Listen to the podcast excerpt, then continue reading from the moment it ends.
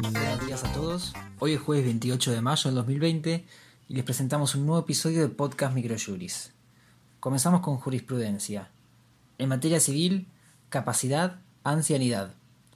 La Cámara de Apelaciones en lo Civil y Comercial de Azul, Sala 1, consideró que la restricción de la capacidad es improcedente respecto de una persona de edad avanzada que presenta las declinaciones físicas y psíquicas propias de una vejez no patológica.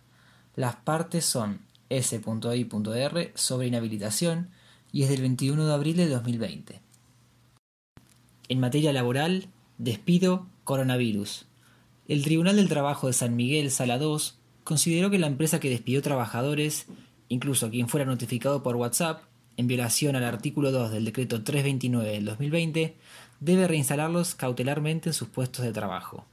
Las partes son Godoy Héctor, Ricardo y otro contra José Trento Vidrios SRL sobre reinstalación, y es del 12 de mayo de este año. Comercial, coronavirus, turismo, consumidor. El Juzgado Nacional de Primera Instancia en lo Comercial, Sala de Feria, desestimó la medida autosatisfactiva solicitada por una asociación de consumidores sobre devolución de importes abonados en concepto de servicios hoteleros al no surgir un perjuicio irreparable. Las partes son Asociación Coordinadora de Usuarios, Consumidores y Contribuyentes contra Despegar.com sobre amparo, y es del 17 de mayo del 2020. Novedades legislativas. Mediante la acordada 15 del 2020, la Corte Suprema de Justicia de la Nación aprobó el reglamento para el diligenciamiento electrónico de oficios con entidades externas al Poder Judicial. Por su parte, el Poder Ejecutivo Nacional, con el decreto 495 del 2020, estableció un aumento del 6,12% a partir de junio para jubilaciones y asignaciones.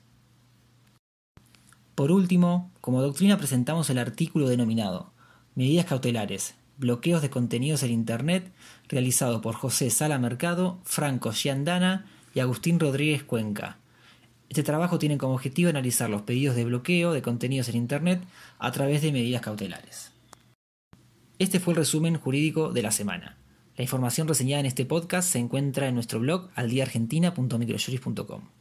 Si quiere conocer nuestros servicios o planes de suscripción, se pueden comunicar de 9 a 18 horas a nuestro número de WhatsApp 15 22 60 20 06 o escribirnos a socios.ar.microjuris.com. Muchas gracias y hasta la semana que viene.